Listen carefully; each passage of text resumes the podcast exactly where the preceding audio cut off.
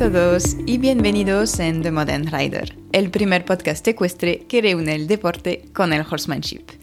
Un lugar especial para descubrir entrevistas inspiradoras a los mejores profesionales ecuestres para ayudarnos a convertirnos en jinetes más conscientes y responsables.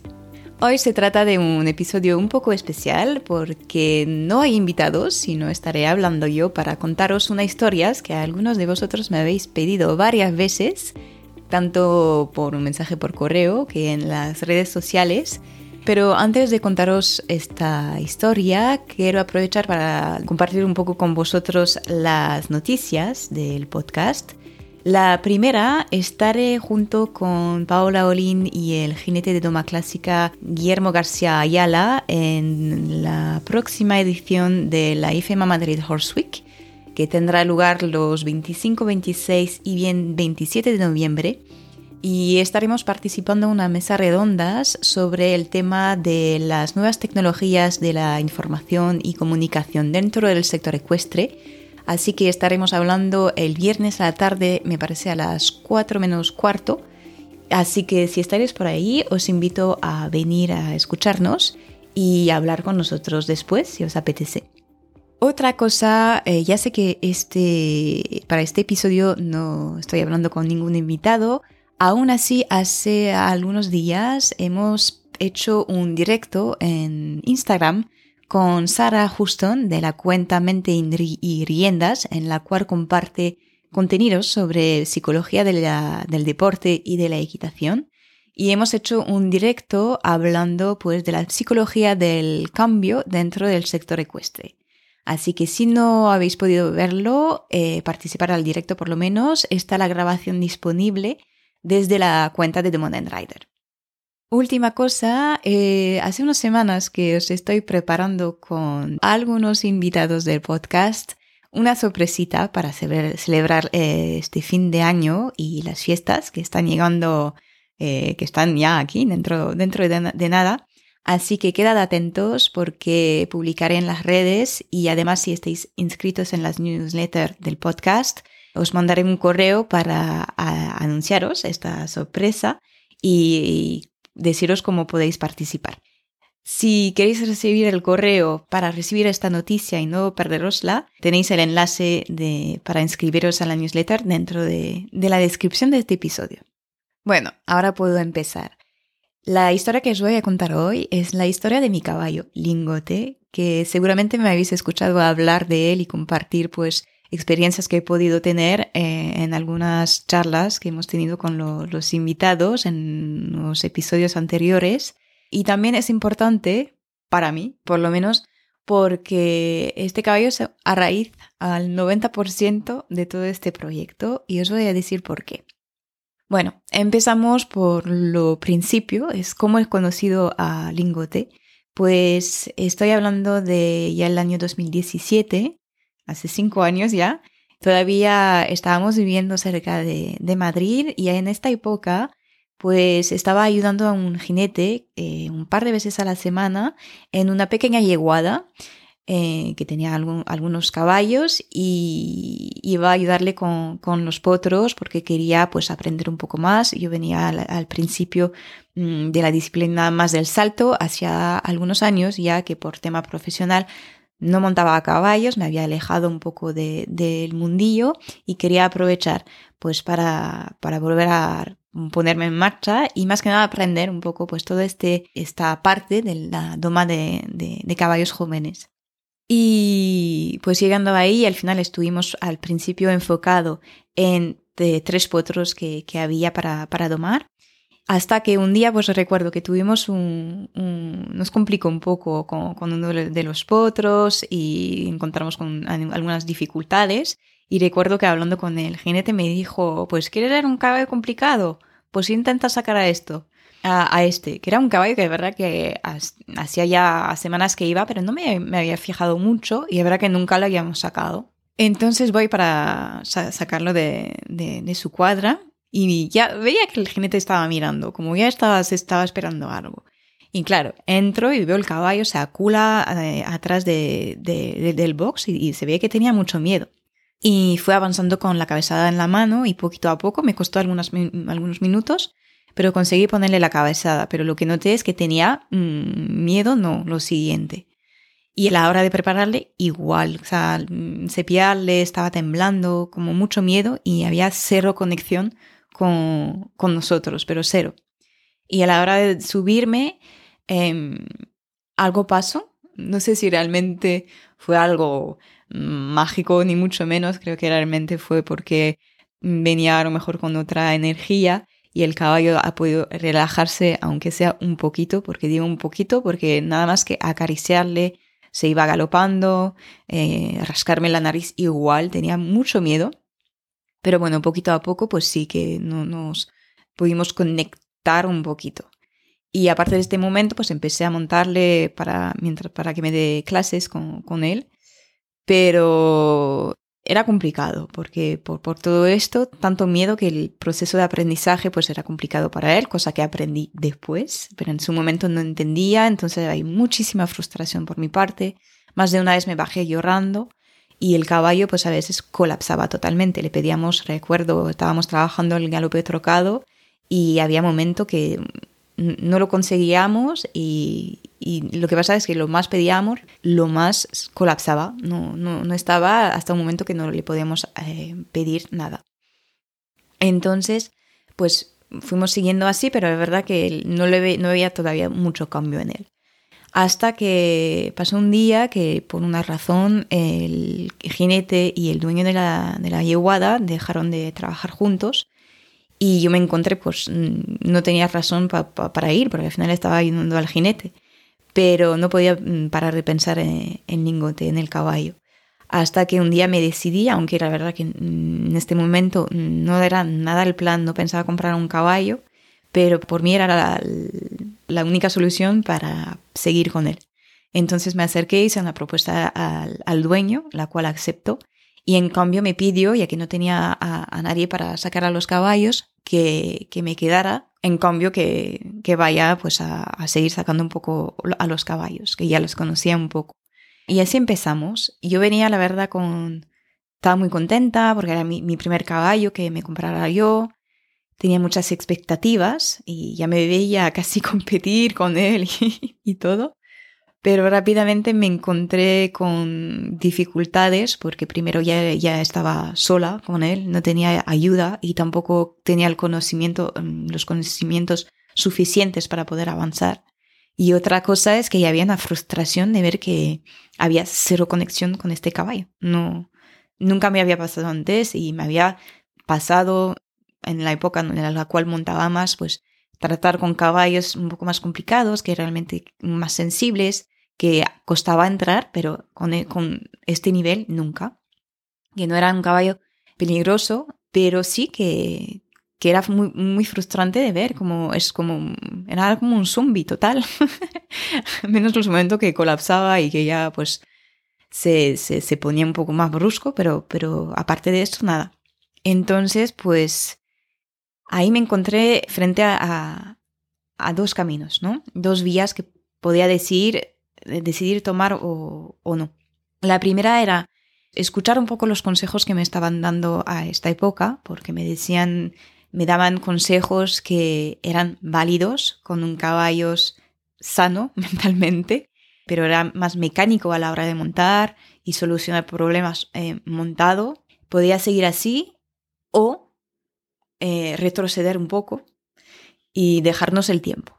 Y a, al principio empecé a tomar el primer camino, pero rápidamente me di cuenta de que no era lo correcto. Todavía no lo puedo explicar, era una sensación mía, em, pero no, no, me sentía bien eh, haciendo así con, con, el caballo porque veía que no estábamos llegando a ningún punto de confianza, no se estaba entregando. Hacía, pero no quería.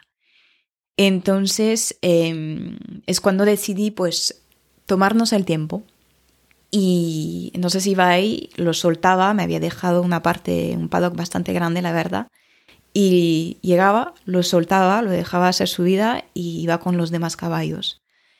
Y era muy frustrante porque muchas veces me acercaba a la hora de recogerlo eh, para dejarlo en la cuadra antes de irme, eh, porque nunca quería venir conmigo, básicamente. Estaba, veía que em, sí se iba relajando, pero no quería estar conmigo. Era obvio, ¿no? Entonces em, es el momento en el cual empecé a acudir a otro tipo de profesionales. Pasa que en esta época estaba pasando el técnico deportivo de equitación y si no lo sabéis, pues hay que hacer una práctica para finalizar el nivel y no lo quería hacer, o sea, quería aprovechar y hacerlo en un centro donde a lo mejor me iban a dar herramientas eh, que me iban a, me iba a ayudar con, con, lingote para, no sé a dónde quería llegar, pero por lo menos que me miren los ojos. Era lo, básico, pero que ni lo teníamos.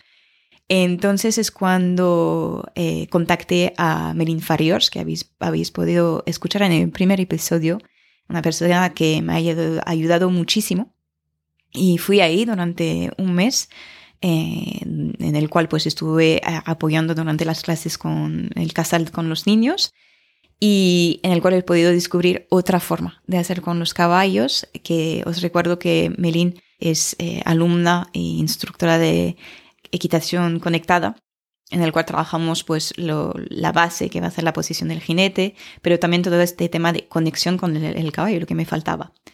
Y cuando volví, empecé, pues ya me cambió totalmente la forma de ver las cosas. Realmente fue, em, me hizo cuestionar todo lo aprendido durante, o sea, no todo o casi todo lo aprendido durante todos estos años. Empecé a montar muy temprano. Em, estuve compitiendo y la verdad que nunca me he enfrentado a estas em, este tipo de situaciones, pero también, bueno, seguramente porque todo este tiempo estuve creciendo y a lo mejor de tomar este tiempo atrás durante algunos años y volver, pues también venía con otra forma de ver las cosas, pero es realmente donde marcó pues el principio de algo nuevo para mí y cuando también nació por esa idea de, del podcast. Entonces cuando volví empecé a, a probar, monté mi pequeño laboratorio usando a, a, Lingote, usando también a todos los demás caballos, porque habían ocho otros más caballos a los cuales estaba cuidando, y probando cosas.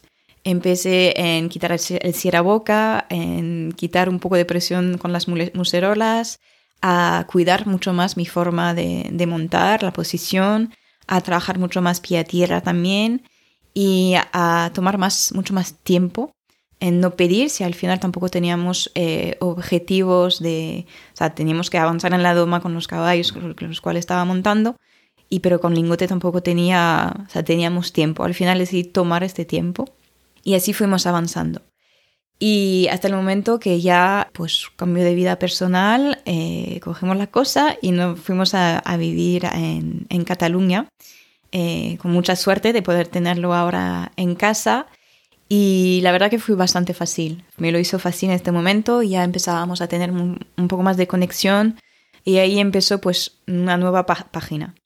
Y en los primeros tiempos pues le dejé tomar un poco sus, sus marcas. Ya pasaba también de vivir en una cuadra la mayoría del tiempo a un terreno bastante, o sea, un, un, prado bastante grande donde pueda pues tener movimiento todo el rato entonces empecé a ver cambios físicos en él, pero también mentalmente lo veía mucho más relajado, aunque seguía desconectado en, varias cosas. Por ejemplo, suelen pasar caballos al lado de, del prado y un caballo normal, digamos, pues lo que va a hacer es si ve caballos que están al otro lado de la valla, pues por lo menos levantar la cabeza, relinchar, a lo mejor acercarse para, para ir a ver, dependiendo del carácter de cada uno, pero en su caso ni levantaba la cabeza.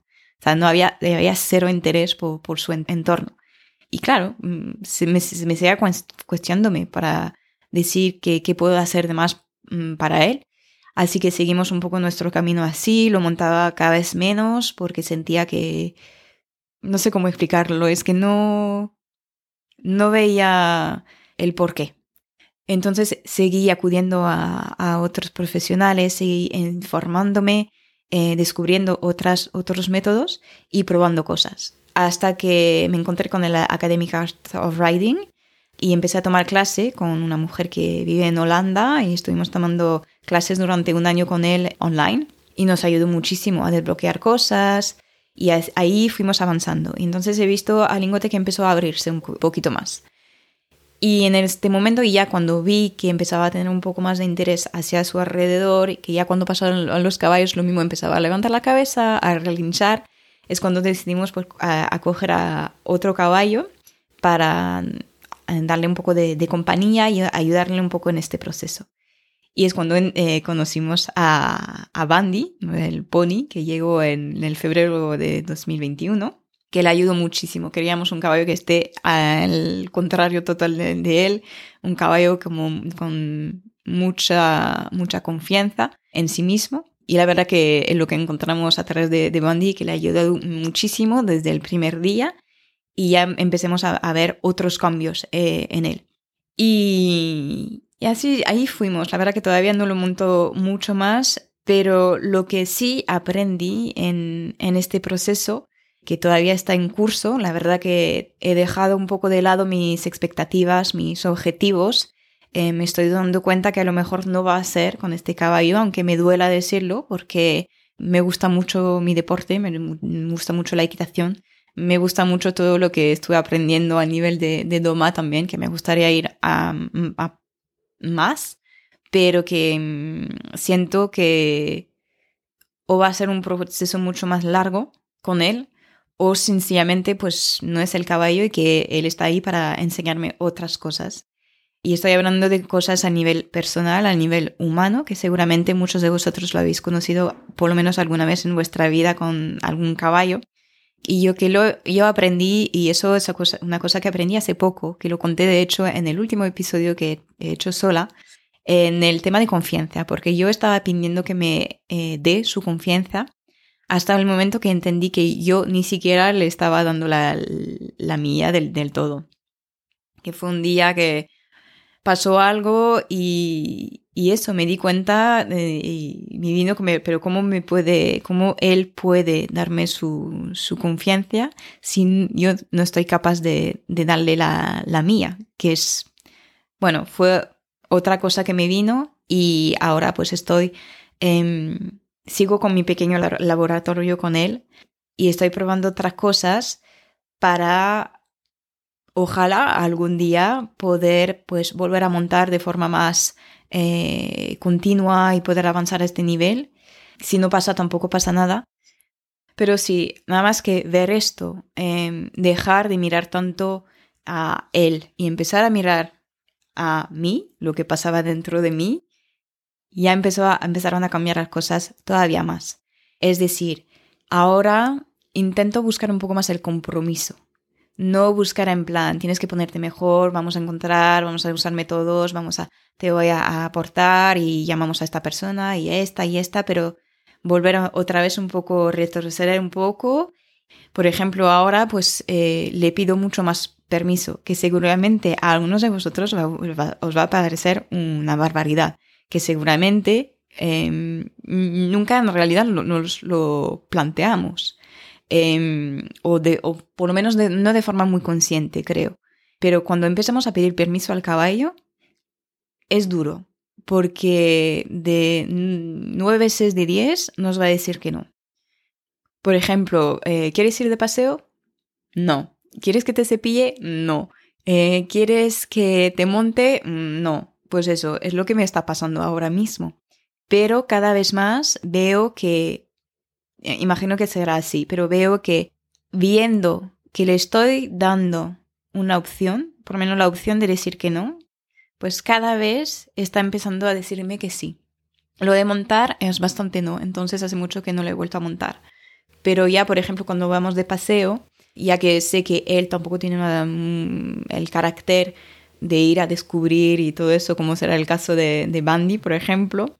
Eh, él le gusta ir, pero para comer.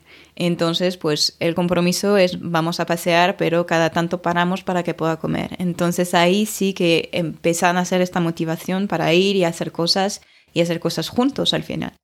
Así que eso, y estoy viendo bastante cambio. Que mm, os lo aconsejo si tenéis las posibilidades, sí, sinceramente sí porque parte de ahí creo que nace otro, otra comunicación con, con el caballo, que otra vez imagino que es algo que parece primero complicado porque cuando tenemos objetivos deportivos, cuando es nuestro trabajo además, mm, pues es así, no tenemos el tiempo para pedir las cosas. Tenemos que avanzar porque tenemos que vender al caballo, porque hay una competición y tenemos que estar listo. Pero si tenéis esta oportunidad, si eh, vuestro caballo está de baja por una razón X, pues a lo mejor es el momento de aprovechar para profundizar esta relación con el caballo, porque creo que podemos aprender mucho de esto. Y a mí es lo que me está pasando, me está haciendo ver cosas en mí, me está haciendo hacer un trabajo personal muy importante y estoy súper agradecida de lo que estoy viviendo con este caballo. Además, pues en todo este tiempo me ha ayudado a abrir puertas, a acudir a profesionales que me han aportado muchísimo a todos los niveles. Muchos de ellos los habéis escuchado eh, en las entrevistas, cada uno con su visión, su filosofía, pero a veces hace falta una sola palabra para ayudarnos a avanzar. Y esto, ahora es una historia totalmente personal, no estoy diciendo que hay que reproducir porque seguramente con una, otra persona con más conocimiento eh, habría llegado, no, no habría tomado cinco años para llegar hasta este punto, seguramente mucho menos, pero mm, a veces es lo bonito un poco de la cosa con los caballos, es dejarnos el tiempo, que no hace falta, pues, si no tenemos eh, retos muy urgentes, tomar el tiempo. O sea, al final no estamos perdiendo nada. Y a mí lo que me ofrece este caballo, aunque pues otra vez eh, me duele tener que abandonar algunos, algunas cosas que me hubiera gustado hacer con este caballo. Ojalá el día mañana pues lo, lo conseguimos, pero hoy en día siento que todavía no estamos listos para ir a más, pero eh, más que nada trabajar estas bases de relación y de entendimiento con, con el caballo y, y es muy bonito. Así que, nada, otra vez no haberme enrollado demasiado. Eh, hay muchas cosas que, decir detrás de todo esto, pero otra vez son cosas también personal y que son sensaciones que pasan dentro y son pues miradas que pueden pasar con el caballo que hoy por suerte pues eh, no, no tiene tantos miedos y ya conecta mucho más con su entorno y esto, y gracias a este caballo, pues he podido emprender todo este camino y, emprender este proyecto de The Modern Rider. Y nada, espero que pueda servir a cada uno de vosotros, eh, que sea pues a través de este episodio o seguramente a través de, los demás, que creo que es muy importante escuchar lo que estos expertos tienen que decir porque tienen muchos años de experiencia por la mayoría de ellos cada uno eh, dentro de, su especialidad, pero creo que si yo tendría que, compartir un mensaje con vosotros hoy, aprovecharía solamente para decir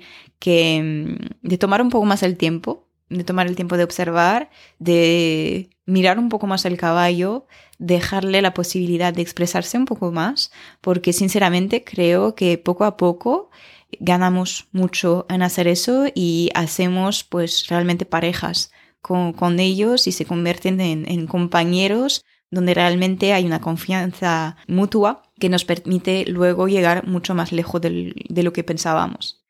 Así que, que nada, os dejo, os dejo por hoy y por mi parte voy a seguir organizando las próximas entrevistas que ya tengo algunas programadas, así que dentro de dos semanas ya podréis descubrir un nuevo perfil con un nuevo invitados. Y otra vez quedad atento en lo que viene, que es lo que estoy preparando para el mes de diciembre. Y nada, muchísimas gracias por escucharme, por los que habéis quedado hasta ahora. Y ya sabéis, nos escuchamos dentro de dos semanas para descubrir una nueva entrevista apasionante.